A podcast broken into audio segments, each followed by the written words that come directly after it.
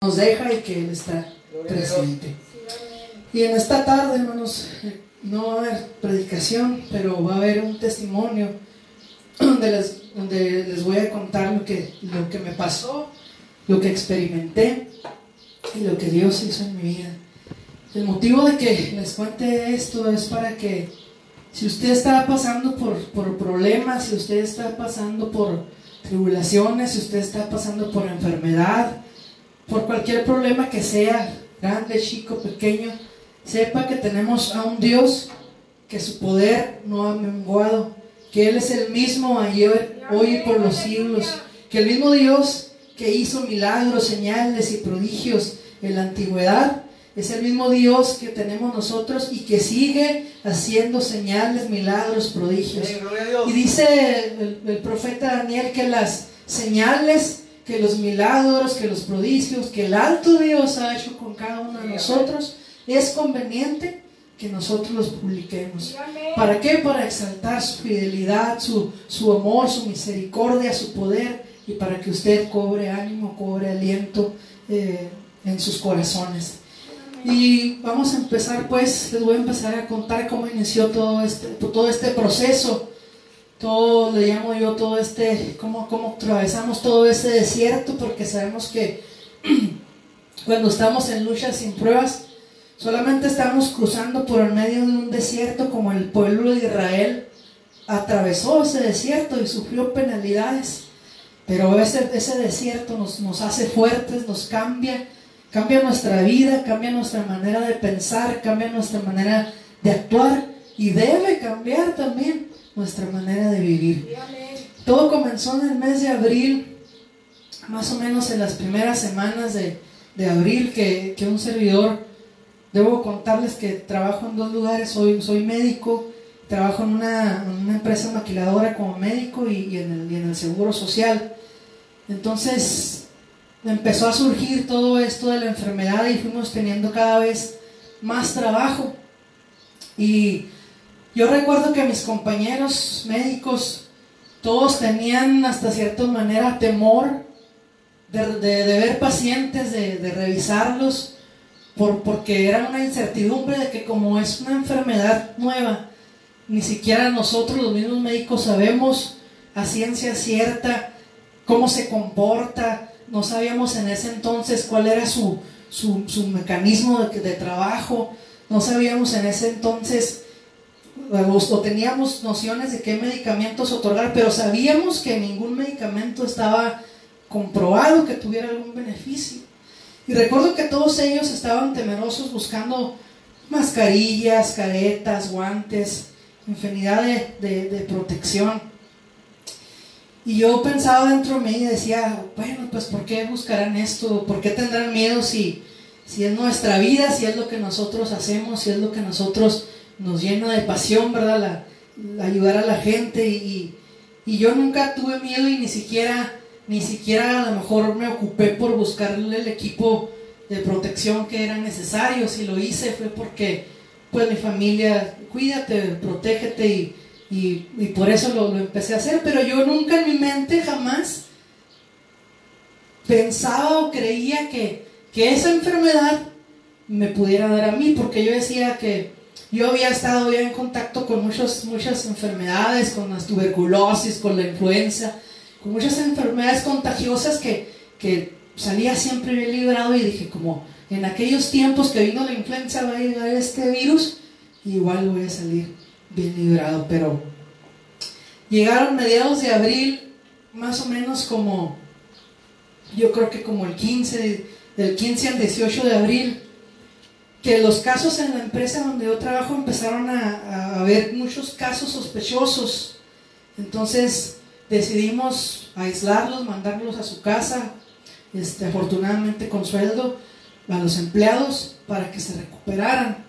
Y yo solicité a la empresa que, que, me autorizara a ir a la casa de cada uno de ellos para estarlos diariamente monitorizando, vigilando, para pedirle la prueba, para, para ver su evolución. Y así lo hice por una semana, estuve visitando a, los enfermos, que hasta ahorita yo creo que si volviera a pasar el tiempo lo volvería a hacer, hermanos, porque Recuerdo una vez que llegué a la casa de una de las personas que estaban infectadas y, le recuerdo cómo con sus ojos me ve, con ojos vidriosos, empieza a llorar y me dice, gracias doctor, yo nunca pensé que fueran a tratarme así, que usted fuera a venir personalmente a, verme, a ver cómo estaba, que se interesaran por mi salud. Entonces, yo creo que aunque pasara el tiempo lo, volveríamos a hacer sin, sin dudar. Pasó, pasó esa semana y en la semana de 18 yo me empecé a sentir pues muy cansado el día, el día viernes, muy, muy fatigado, pero, pero yo pensaba que era por tanto trabajo que tenía.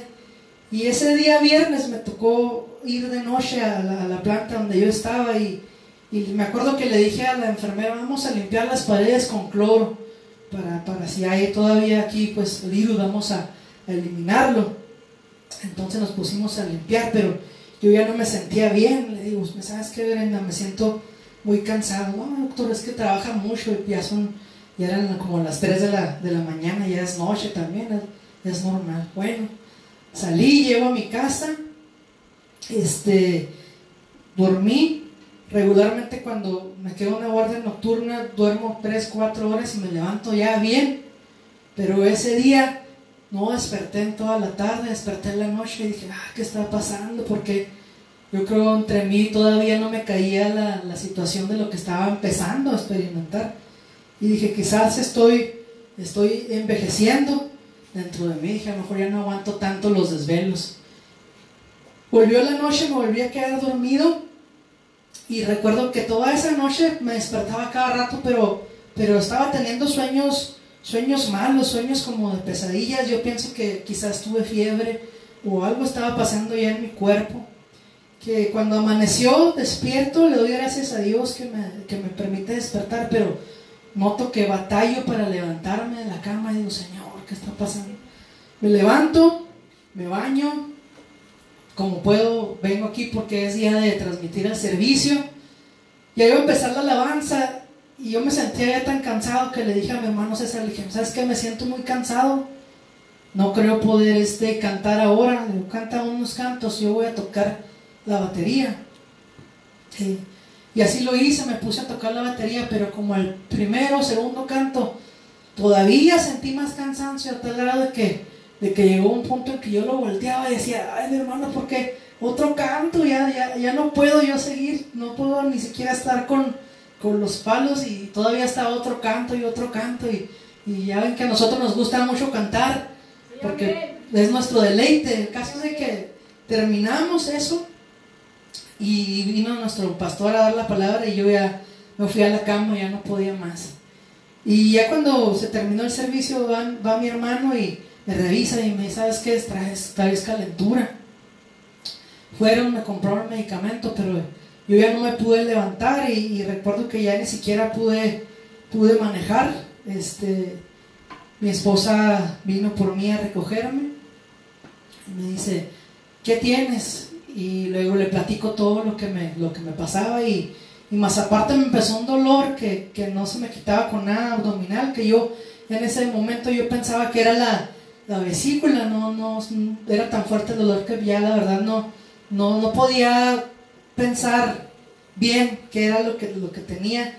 Total que le digo, ¿sabes qué? Ponme un, catéter en la vena para ponerme medicamento y, y me puso medicamento y pues ya medio se calmó, se calmó el dolor, pude, pude dormir. A la mañana siguiente que tuve que ir a trabajar a la, a la, planta que les digo, me empecé a sentir ya con más debilidad, con fiebre, no tenía tos, pero me empezaba a faltar el aire. Sin embargo, yo tenía que ver todavía algunos pacientes y me dice el guardia, se ve mal, así va a ir. Le digo, vamos, nada más que tú manejas, le di las llaves de la camioneta Digo, hazme el favor de manejar y vamos a, verlos. Cuando regresamos terminé el trabajo y, me fui a la casa y, en el seguro pedí que me cubrieran. Al día siguiente me sentí todavía peor, igual con fiebre, cansado, sin fuerzas. Y me acuerdo que le dije a un doctor de aquí de, del trabajo donde estoy que me revisara. Y me dice, pues tienes calentura, tienes esto, tienes así, pero vamos a vigilarte, me dice, no te, no te voy a incapacitar, pero vamos a vigilarte como sigues. Bueno, está bien. El miércoles ya me levanté y ya no podía yo siquiera, caminaba con, mucho esfuerzo, agarrar el teléfono para contestar un mensaje, ya no lo podía hacer también, me sentía cansado, iba en la, en, la silla de, de la camioneta recargado, casi acostado, porque no tenía fuerzas, no tenía fuerzas para nada, me sentía pues derrotado quizás en esos momentos. Y me dice mi esposa que qué íbamos a hacer, le digo, no sé, le digo, pensé, yo antes trabajaba también en un hospital que se llama Poliplaza Médica, y le dije, pues llévame a Poliplaza, le digo, ahí que pensé en ver, dije, va a estar el doctor Julano, el doctor Arronis, le, vamos, le voy a hablar y le, y le voy a decir que me revise, que me haga una radiografía, los exámenes que sean correspondientes. Total que llego y como pude me bajé de la camioneta, llego a la puerta del hospital y ¿qué cree que pasó, hermanos? Que no me recibieron. Me dijeron que no estaban recibiendo ese tipo de, de pacientes.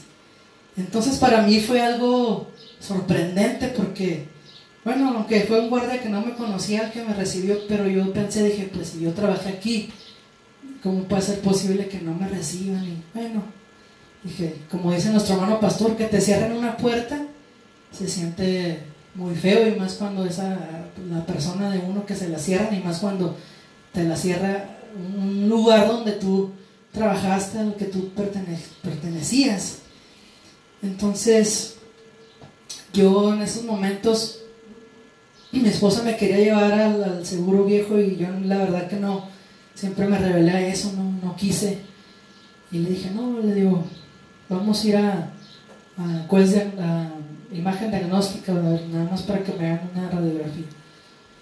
Y ahí empezó todo el martirio, todo el, todo el calvario, porque cuando me metieron a donde toman la radiografía, regularmente te piden que te endereces, que hagas los, los brazos hacia atrás y que tomes aire y que lo mantengas.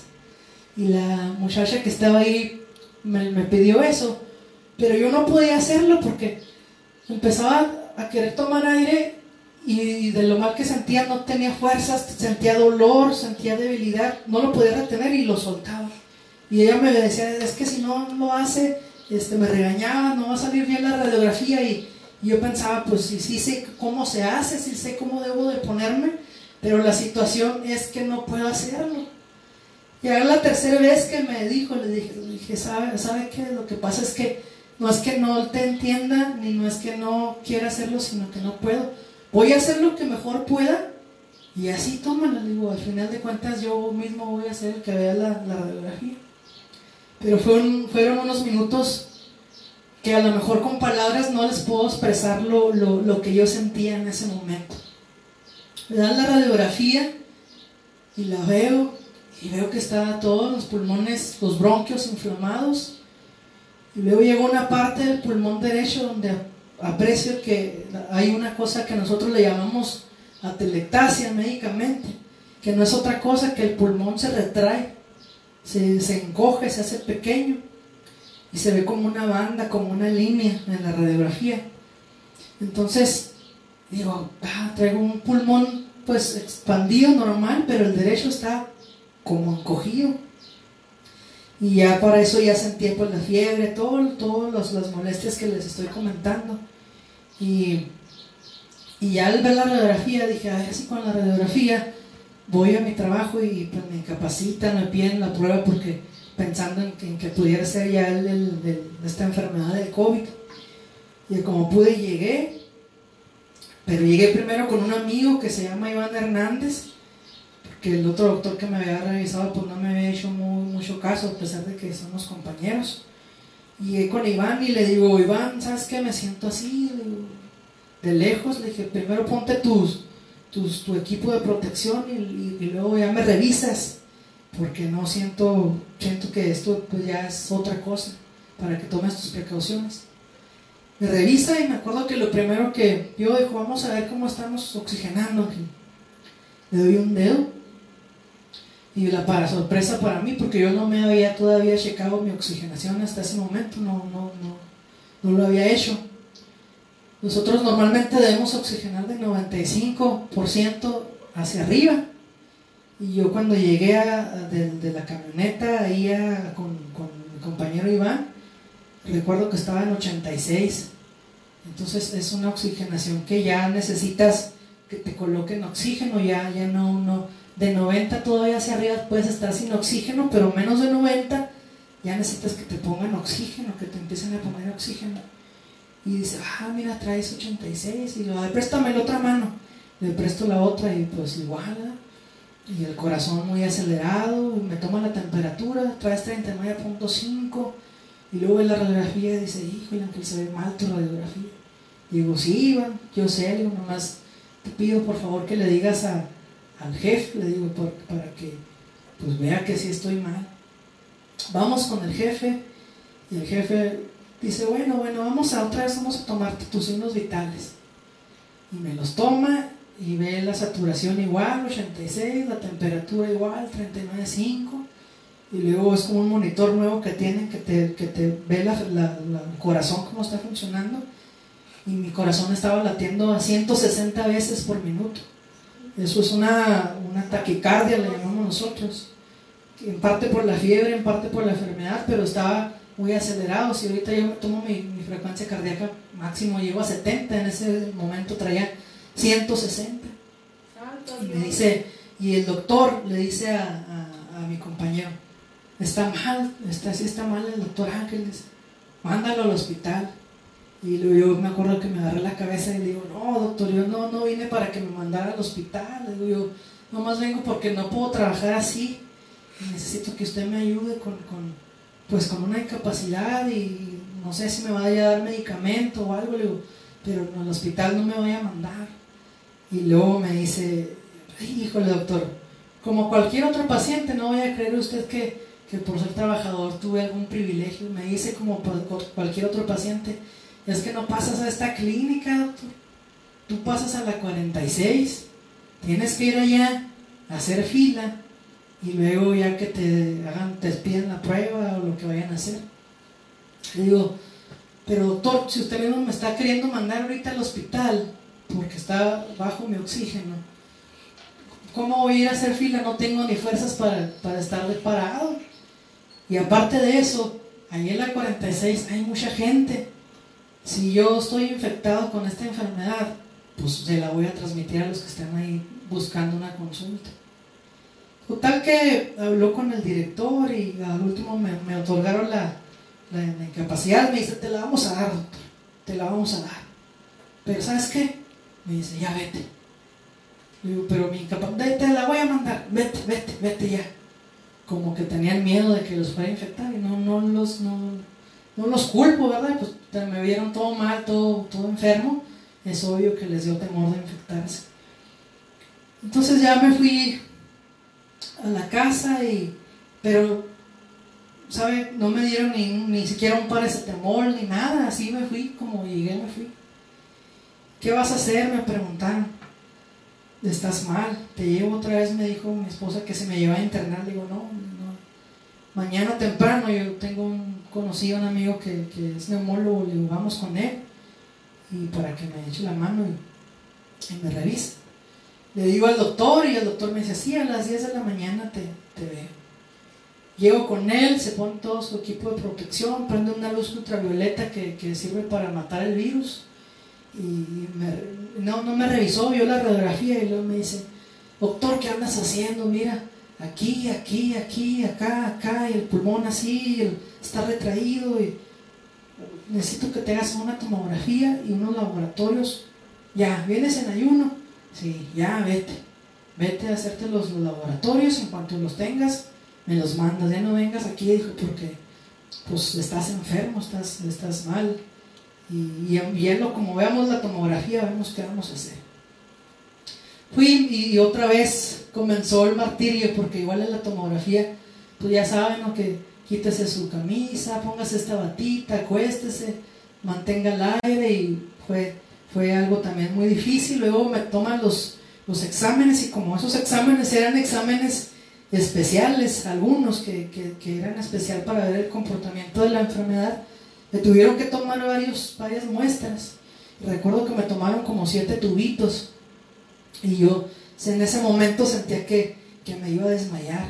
Sentía que se me puso todo negro. Dije, Señor, me voy a desmayar. Pero no, gracias a Dios que pues ya salí y, ya me fui hasta mi casa a encerrarme, a aislarme.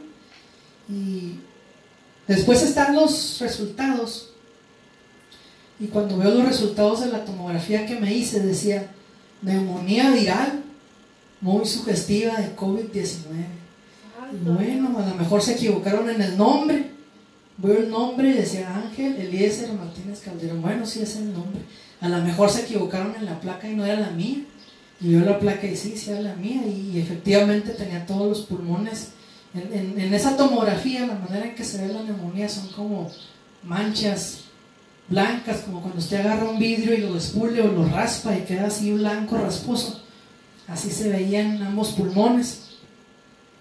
Le mando la, tomografía al doctor y me dice, doctor, tu tomografía tiene una neumonía y no es una neumonía, no es una neumonía leve, es una neumonía fuerte, fea, que dice, necesitas estar internado. Le digo, doctor, no me puedo quedar en mi casa, la verdad no, no, no me quiero internar. Me dice, ¿cuánto está saturando? Le digo, si estoy en, si estoy en reposo, 88, 90. Si me levanto, pues puedo bajar hasta 82, 84. es que no puedes estar así, dice, si, si, te estuvieras en 90 nada más, sí, pero si como bajas menos, dice, tienes que tener ya oxígeno, no puedes, o otra es que consigas oxígeno o algo. Y le digo, no, mire, vamos a hacer una cosa, me voy a, a quedar acostado para, para, que no mis pulmones no bajen más la, la, saturación del, oxígeno. Pero si yo veo que, que, en ese transcurso de tiempo que esté acostado, a pesar de estar acostado, me baja más, y bueno, ya, ya busco qué, qué hacer o, o, a dónde acudir. Entonces, recuerdo que le enseñé también los laboratorios y no estaban todos porque uno se tardaba más en estar me dice, bueno, vamos a hacerle así como, como tú dices, pero ten en cuenta que no estás bien, que tú estás grave, que lo ideal sería que estuvieras pues internado y que te puedes complicar en cualquier momento. Al día siguiente están los resultados del laboratorio, que había, hay un laboratorio que, se llama este, ferritina. Ese laboratorio se usa para ver la el grado de actividad de la enfermedad y la inflamación que hay en todo el cuerpo por, causada por la enfermedad. Y hay estudios que, y también lo tienen, que es un, un, predictor de muerte, porque hicieron una serie de estudios en China, que fue la que, primera que salió de, de esta pandemia, y vieron que las personas que tenían de mil, niveles de 1200 de ferritina para arriba, se morían. Entonces en ese estudio dijeron, ok, el que tenga ferretina de 1200 para arriba es un predictor muy alto de que puede morir, 90% o arriba. Entonces veo ese laboratorio y ese laboratorio de ferretina pues me salió en 1650. Yo estaba arriba de, lo que el predictor marcaba, o sea que, que ese laboratorio decía que yo tenía un riesgo de morir muy alto se lo mando y me dice, doctor, estás grave, doctor. Estás muy inflamado, tienes tu ferretina muy alta. Y yo nada más me dice, quiero que sepas, doctor, que aunque ahorita estés saturando al 90, tu tomografía se ve muy mal, tu laboratorio se ve muy mal. En una hora puedes dejar de hablar conmigo y en una hora puedes empezar a ponerte grave, grave, grave, grave y morirte en tu casa.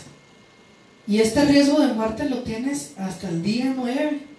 De aquí, de aquí me dice, al día 9 tú te puedes, en cuestión de minutos, agravar y morir. Sí, doctor, le dije, yo estoy consciente de eso. Pero yo siempre tuve confianza en que tenemos un Dios de poder, un Dios que en la cruz del Calvario, aunque yo tenía un, un predictor de muerte muy alto, yo sabía que tenía un Dios todopoderoso que la cruz había anulado todo decreto de muerte. Entonces dije, Dios va a anular este predictor de muerte. Y Dios me va a sacar adelante de, esta, de, esta, de, esta, de esta tribulación. Y hasta ese momento, aunque yo me sentía muy mal y estaba muy mal, hasta ese momento yo nunca cuestioné la voluntad de Dios, ni nunca le dije por qué me pasó a mí, ni, ni, ni nunca dije alguna queja o renegué en contra de Dios, en contra de, ni siquiera en contra de la enfermedad. Siempre estuve y pude experimentar paz en medio de, esas, de estos problemas. Lo que sí hice es que dejé, obviamente dejé venir aquí a la casa, pero yo nunca les dije esto que estaba pasando, esto que estaba atravesando. Ellos, ¿cómo estás? Y yo con la poca fuerza que tenía, nomás les escribía por WhatsApp, ¿cómo están? Estoy bien. Y ya. Entonces, ¿por qué no quería asustarlos? Porque yo estaba tratando de llegar al día 9 que pasara el riesgo de muerte. Y entonces sí, ya decirles, me pasó esto, me pasó otro, pero ya estoy fuera de peligro. Y, y así, todo ese tiempo también, pues me tuve que aislar. Fue algo muy difícil porque a pesar, además de todo lo mal que yo sentía, pues tuve que estar encerradito en mi cuarto. No, no salí para nada mi, esposa pues iba a otro, tenía otro, en otro cuarto, en otro baño, y solo iba a dejarme pues comida que ni siquiera podía comer, más que nada yo le pedía agua, que era lo que, porque aparte tenía un sabor muy amargo en la boca que no tenía hambre y aparte lo que probaba, incluso el agua, me sabía amargo como si tuviera un fierro, como si estuviera masticando, no sé, un fierro muy oxidado.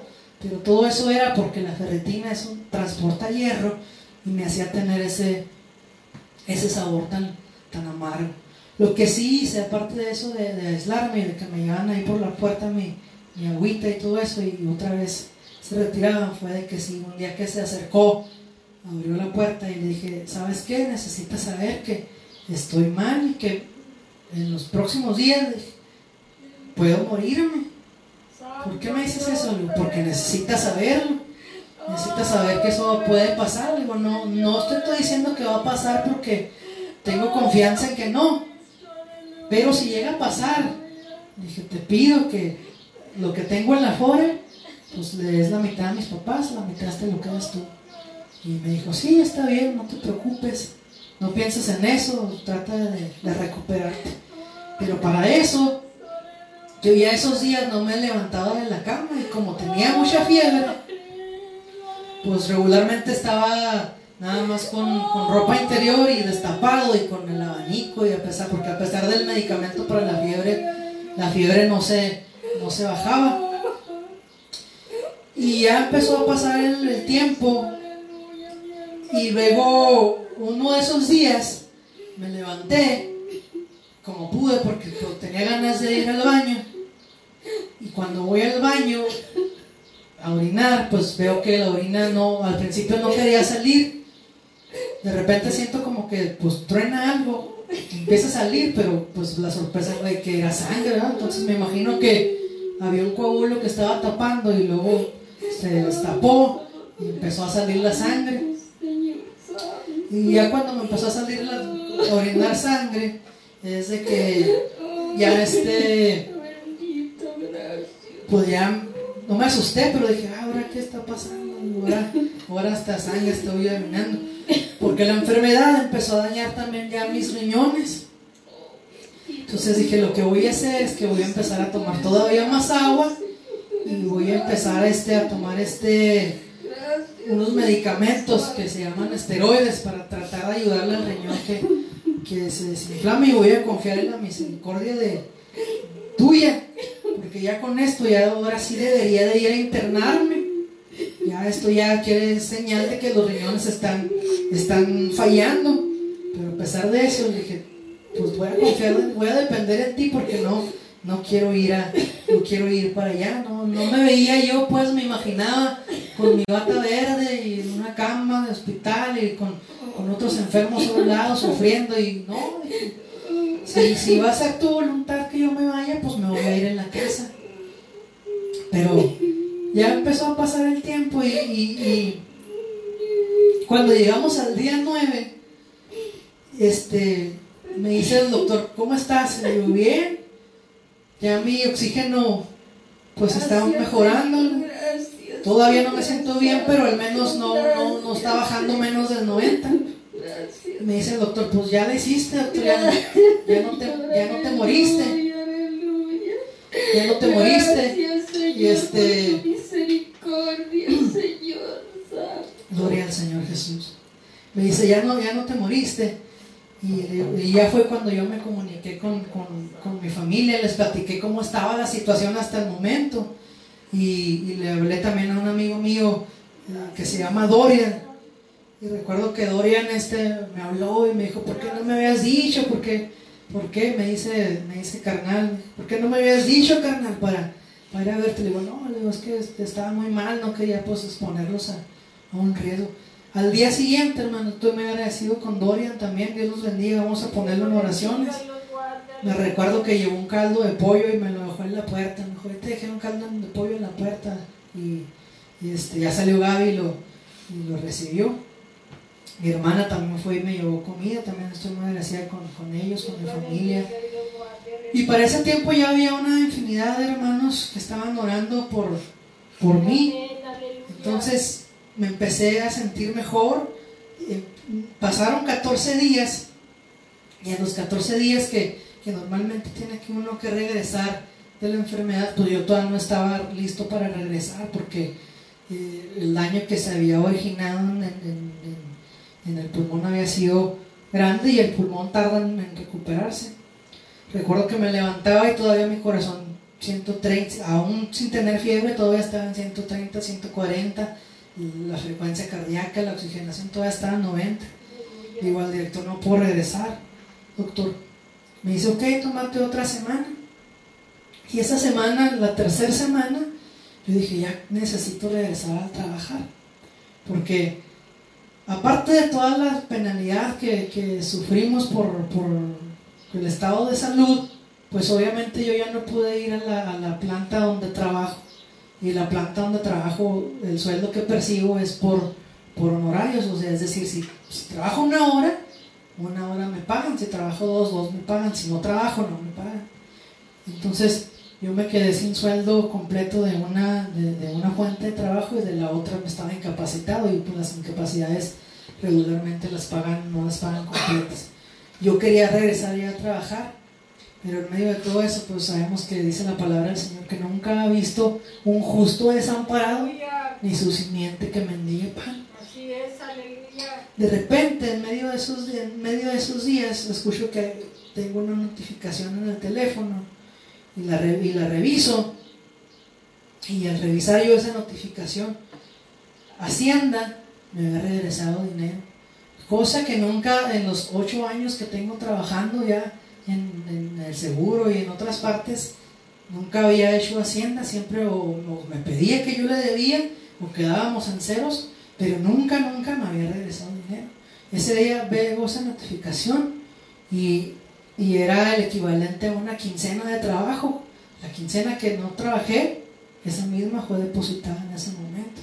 Entonces podemos ver que Dios como esa es su palabra, no hay justo que esté desamparado ni su simiente que mendiga pan. Dios tiene cuidado de cada uno de nosotros. Y dije, yo quiero regresar a trabajar y empecé a, levantarme, a caminar, a dar pasos, a respirar, a hacer ejercicios de respiración y, empezaba yo a tratar de incluso ahí de trotar un poquito en, en la cama, ahí pues en el cuarto pero me, todavía me cansaba, pero yo estaba haciendo todo mi esfuerzo para recuperarme pronto. Pues, para no hacerse las más largas, llega el día jueves, que yo dije, ya voy a empezar a sentirme bien, ya voy a regresar el lunes a trabajar. Y empiezo otra vez con un dolor abdominal intenso, muy fuerte, que no, no, pues, no había experimentado. O sea, durante la enfermedad experimenté cansancio, fiebre, falta de aire, eh, uh, oriné sangre, pero dolor así tan fuerte no lo había experimentado. Pues es dolor grande, fuerte. Y otra vez me puse un, me puse un catéter en la vena y, me acuerdo que en un día me puse 16 inyecciones del dolor tan fuerte que tenía. Y no me las puse seguidas, ¿verdad? Pero me ponía una horita y lo pasaba una hora y otra y no, no, se, no se paraba. Y así fue jueves, viernes, sábado. Dije, no, no, no voy a poder regresar con este dolor a, a trabajar. Y domingo, llega el día domingo, domingo por la noche, y me empezó el dolor, o sea, nunca se me quitó, pero me empezó a dar todavía más fuerte, que no podía estar, así me movía, me agachaba, me hacía para arriba, y no, no me quejaba de que gritara ni llorara, pero, pero, pero tenía un dolor que nunca jamás había tenido, que me he quebrado incluso huesos y no son ni siquiera el 10% comparable a lo que sentía en ese momento. Me movía del lugar, me movía para acá, me movía para allá y nada, no se quitaba. Pero ese día cambié mi manera de pensar porque los otros días yo había estado ah, dependiendo del medicamento que me ponía en la vena para que se calmara.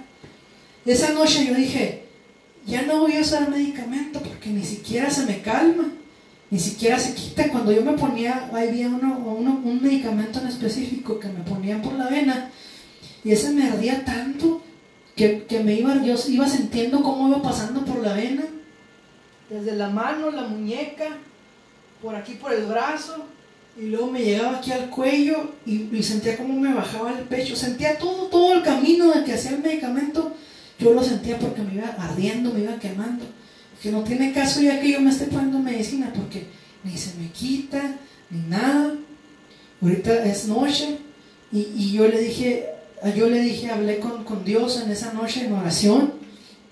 Y yo le dije, Señor, yo voy a hacer lo que hizo tu, tu siervo Jacob. Amén, Jacob luchó con un ángel y no lo soltó hasta que no lo bendijo. Y le vamos a leer ahí en esa, esa porción de la palabra del Señor. Está en, en el libro de, de, Génesis, para que usted se dé cuenta de, de esa de esa historia de Jacob.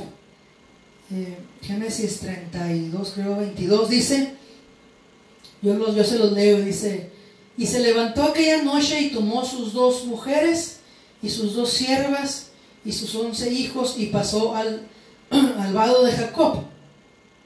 Los tomó pues e hizo pasar el arroyo a ellos y a todos los que tenía.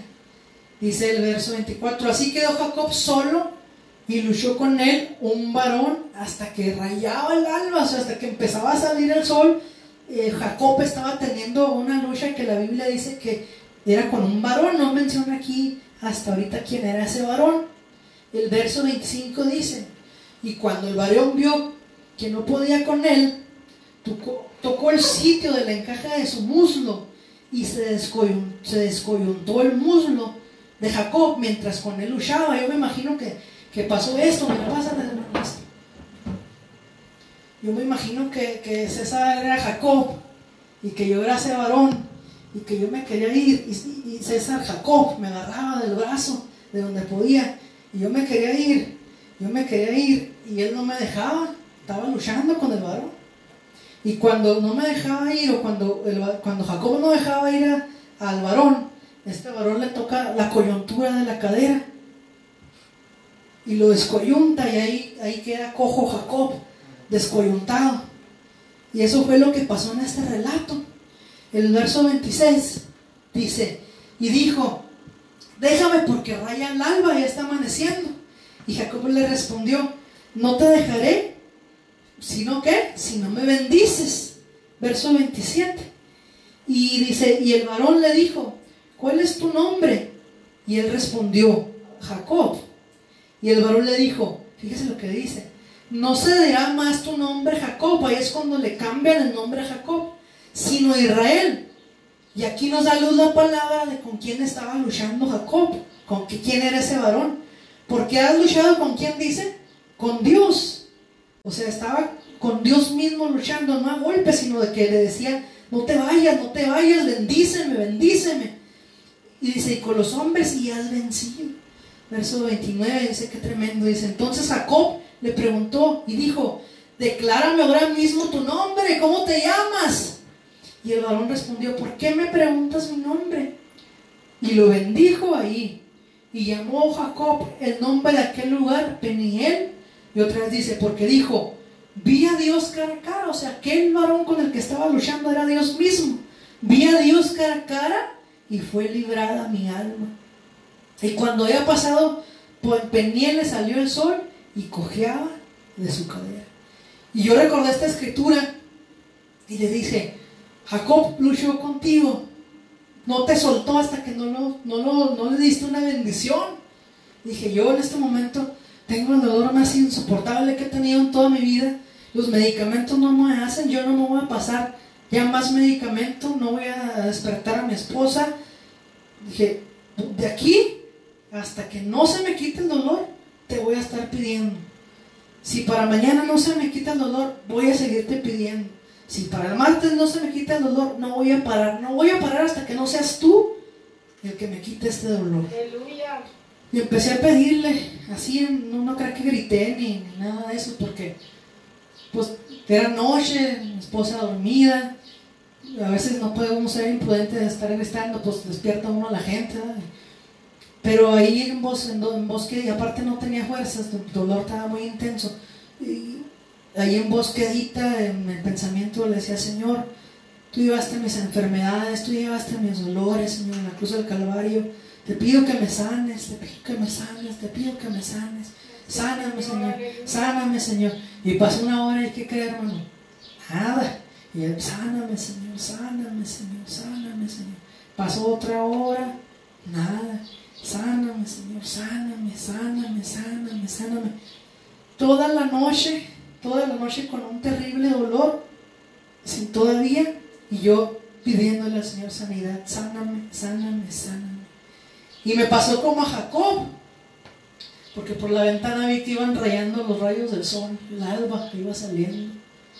Y todavía en ese momento todavía tenía dolor, pero justo en ese momento que volteé a ver la ventana para ver los rayos del sol, otra vez puse mi mano en, el abdomen y le dije, otra vez Señor, vengo a ti, sáname Señor.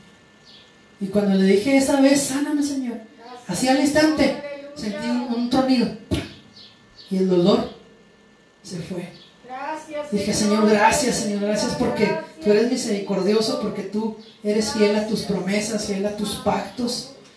Y en eso, este, y mi esposa me dice, se levanta y me dice, ¿qué tienes? Nada, le dije, toda la noche tuve un dolor muy fuerte. ¿Por qué no me dijiste para ponerte medicamento? No, le dije, porque el medicamento no me quitaba el dolor.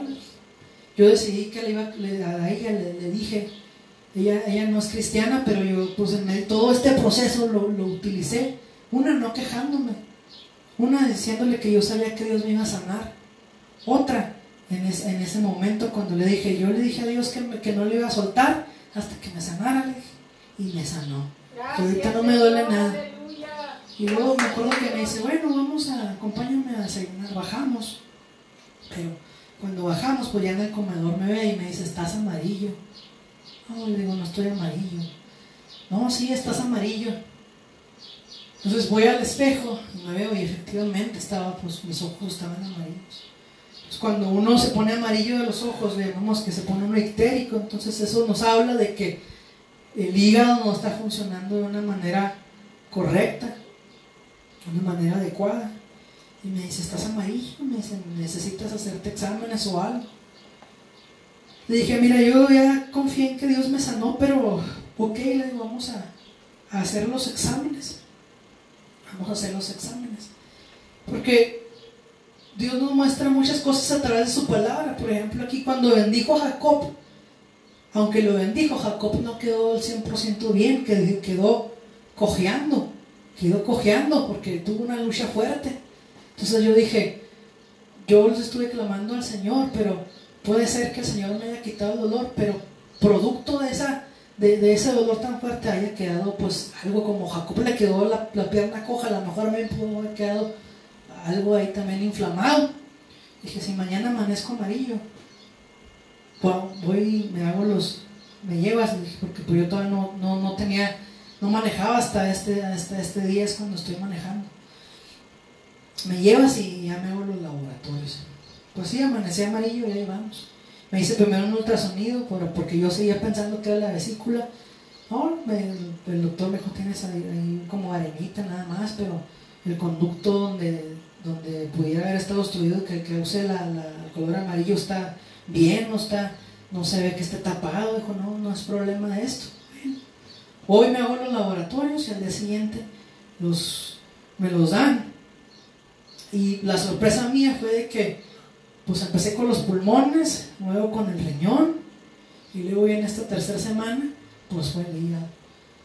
Todas las enzimas del hígado estaban remarcadas en negras, altas.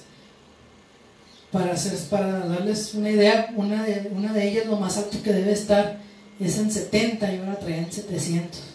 10 veces más.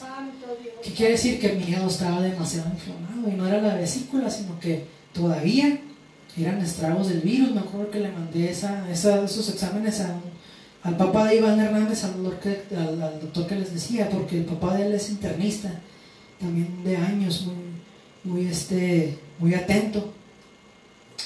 Y le dijo el papá de, de, Iván a Iván, le dijo, ¿sabes qué? Pues está inflamado su hígado, dile que muy probablemente es por la misma actividad del virus, que descanse, que no pueda trabajar y vamos a ver cómo, cómo sigue. Y luego me dice, Iván, ¿te digo algo? Mi papá me preguntó y me dijo, ¿cómo es que tu amigo todavía está vivo? Vi su tomografía, vi sus laboratorios, no entiendo, pero me le dijo, no entiendo cómo es. Me da gusto que esté vivo, pero no entiendo cómo, cómo esté vivo. Total que ya pasó todo ese tiempo y, le empecé a pedir a Dios, empecé a, este, a, pedir, a confiar más, más en Él, más todavía en lo que ya, en lo que ya confiaba. Y, y ahorita pues ya no tengo dolor, se me quitó el amarillo. y todavía no me hago laboratorios para ver cómo, cómo está mi hígado ni cómo está lo demás. Pero yo confío en que la semana que entra que me los haga, pues ya va a estar todo bien normal, porque tenemos un Dios poder terrible en honores, magnífico en santidad y hacedor de maravillas. Y así a grandes rasgos fue lo que, lo que pasó durante cinco semanas, que fueron las que estuve, las que estuve pues en este proceso. Regularmente dan dos semanas, pero, pero por mi condición ya me extendí hasta cinco. Y quizás haya gente que, hay gente que, que tiene la enfermedad y que es una forma más leve Dios tiene el poder para salvar. Quizás haya gente que tiene la enfermedad igual que yo, Dios tiene el poder para salvar. Y quizás haya gente que aún tenga una enfermedad más grave que yo, que esté en una terapia intensiva, que esté intubada, aún esa persona, Dios tiene el poder para salvar. Porque Dios no ha dejado de ser, porque Él permanece fiel. Solamente tenemos que tener fe y siempre, siempre, siempre, siempre cuando oremos y le digamos a Dios, le pedimos nuestra necesidad, decirle, Señor, confío en que tú lo vas a sanar, confío en que, en que tú vas a hacer la obra, pero en todas las cosas, en todas las cosas que se haga tu voluntad y no la mía, porque a veces la voluntad de Dios es diferente a, a los que nosotros deseamos, pero en todas las cosas, dice la palabra del Señor, que a los que Dios ama, todas las cosas les ayudan a mí. Aunque la respuesta de Dios, en este caso para mí fue que siguiera, porque hay un propósito todavía que quizás no se cumple. Pero va a haber casos en que Dios va a decir que Él ha determinado el término, el orden de los tiempos y el término de la habitación de cada uno de nosotros, que va a decir, este es el momento. Cualquiera que sea la respuesta de Dios, a los que a Dios aman, todas las cosas les ayudan a Aunque sean respuestas dolorosas. Hay victorias que le llaman, que le llamamos victorias que duelen.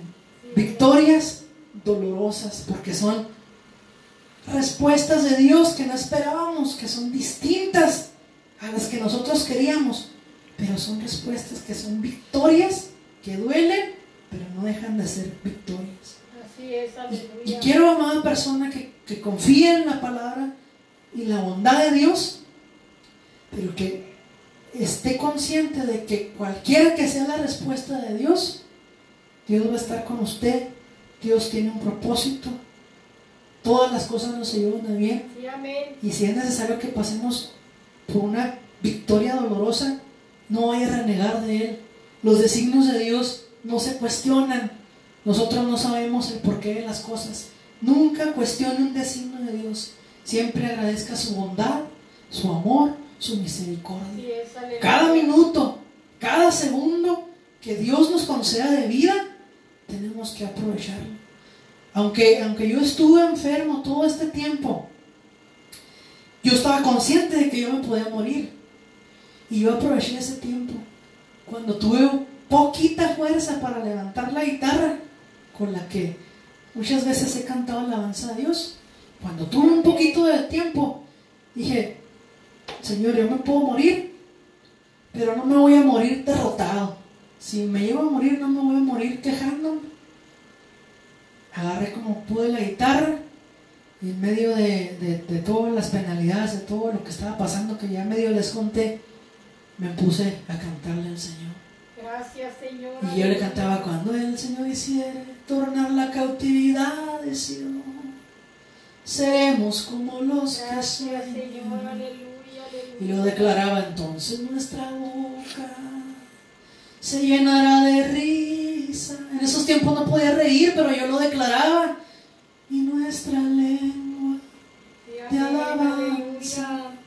Entonces dirán entre las gentes. Y lo confesaba. Grandes cosas ha hecho el Señor con esto. Grandes cosas ha hecho el Señor con nosotros. Gracias, Señor. Y lo volví a confesarle.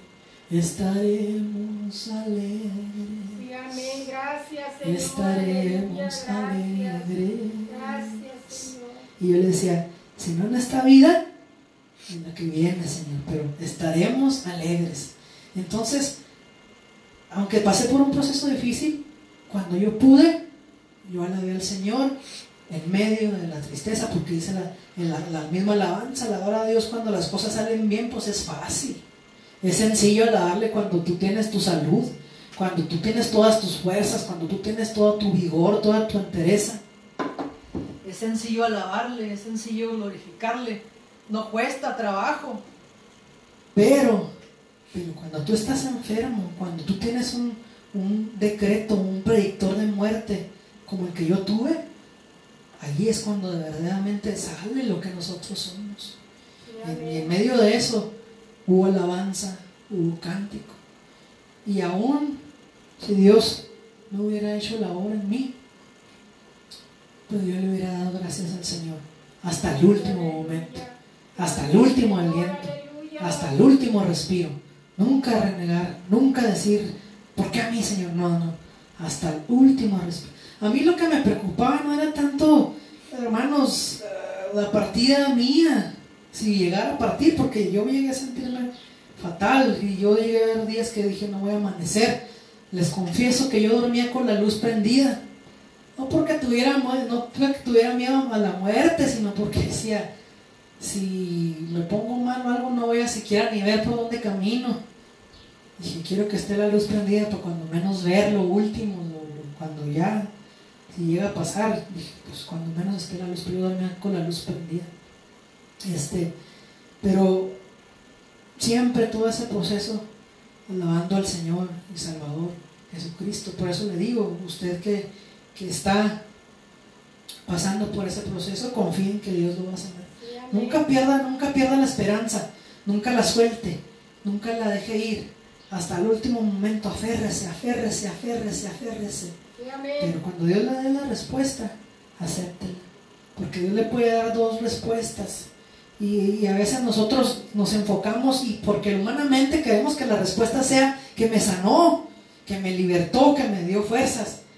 Sí, pero tiene que estar usted también consciente de que puede haber dos respuestas. Una que sea sí y una que sea no. Pero en todas las cosas, el nombre del Señor debe ser glorificado. amén. Aleluya. Y gracias le damos a Dios por, por su presencia, gracias le damos a Dios por, porque Él ha estado con nosotros, porque Él sigue siendo Dios, porque Él sigue siendo poderoso.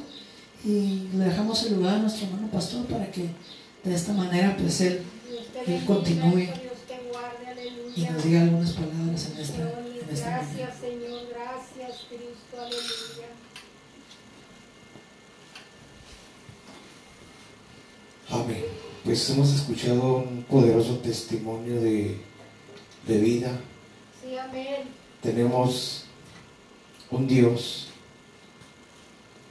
Lo hemos venido proclamando. Hacedor de maravillas. Sí. Y, y gracias a Dios por, por este milagro que Dios ha hecho, continúa haciendo en la vida de, de mi hijo Ángel. Sí, amén. Dios lo Y pues estamos contentos. Sí, amén.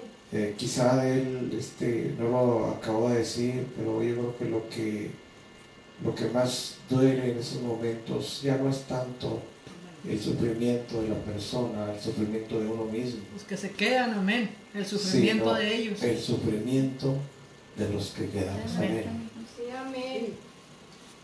Por estar, es que por estar diciendo otras.